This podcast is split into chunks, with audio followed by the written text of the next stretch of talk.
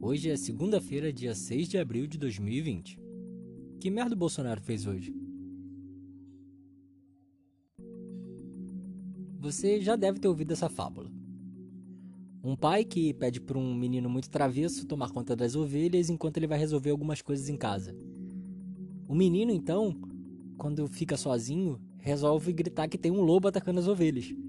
E o pai vem e vê que não tem nada. O pai naturalmente briga com o filho e depois ele volta para dentro de casa para resolver as coisas que tinha que resolver. Então o filho grita de novo que tem um lobo atacando as ovelhas. E o pai volta desesperado. Dessa vez deve ser verdade. Mas não é. O pai volta para casa depois de brigar com o filho, só que dessa vez realmente aparece um lobo. E quando ele grita, não vem ninguém. Porque ninguém acredita mais nele. Durante a anexação da Crimeia pela Rússia, uma nova técnica de propaganda política foi utilizada. A técnica consiste em sobrecarregar a imprensa com informações verdadeiras e falsas. Você deve se lembrar, por exemplo, da notícia de que os McDonald's tinham saído da Crimeia, o que não foi verdade. Essas informações são vazadas, entre aspas, para a imprensa pelo próprio governo, para que então ela comece a publicar as notícias falsas e perca a credibilidade com o público.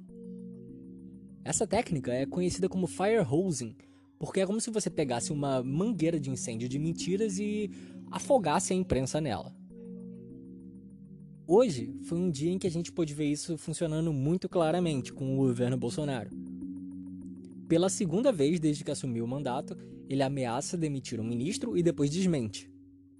Desde sábado, ele vem falando que ele tem uma caneta que ele pode usar contra um certo ministro que deixou o poder subir a cabeça. É óbvio que ele está se referindo ao ministro Mandetta da Saúde, porque ele não concorda com a quarentena que o Mandetta concorda. E o Mandetta não é o melhor ministro da Saúde que a gente poderia ter, mas ele até está fazendo um trabalho decente nesse sentido, tentando desfazer as merdas que o Bolsonaro faz. Hoje o Bolsonaro marcou uma reunião com vários ministros e excluiu o Mandetta no mesmo momento que deveria ter um pronunciamento do Ministério da Saúde sobre a situação do coronavírus. Depois a situação acabou mudando e até teve uma reunião com o Mandetta. Mas o que foi vazado para a imprensa foi que hoje ele demitiria o Mandetta e colocaria o Osmar Terra no seu lugar. Osmar Terra que é basicamente um terraplanista do coronavírus e que, além de tudo, teria sido demitido de um outro ministério porque o Bolsonaro estaria com ciúmes dele e da Michelle. Ontem, em frente ao Palácio do Planalto, o Bolsonaro afirmou que a hora dele ainda não tinha chegado, se referindo a Mandetta, mas que ia chegar. E hoje ele vazou essa informação.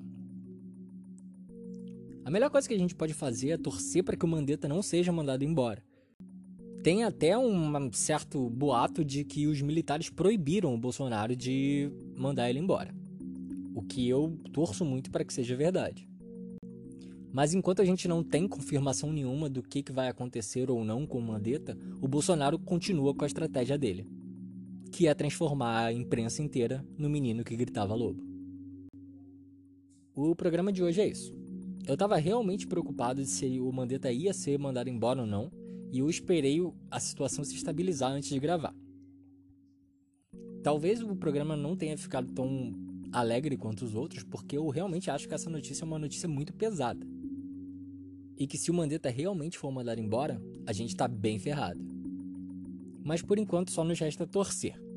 Então, enquanto a gente torce, se você quiser seguir a gente no Twitter, é arroba que merda presida. E se você quiser mandar um e-mail, é que merdapresidente.gmail.com. Como sempre, você pode dar qualquer tipo de feedback e também falar sobre qualquer coisa que você queira. Eu sou o Rafael Maia e por hoje é só.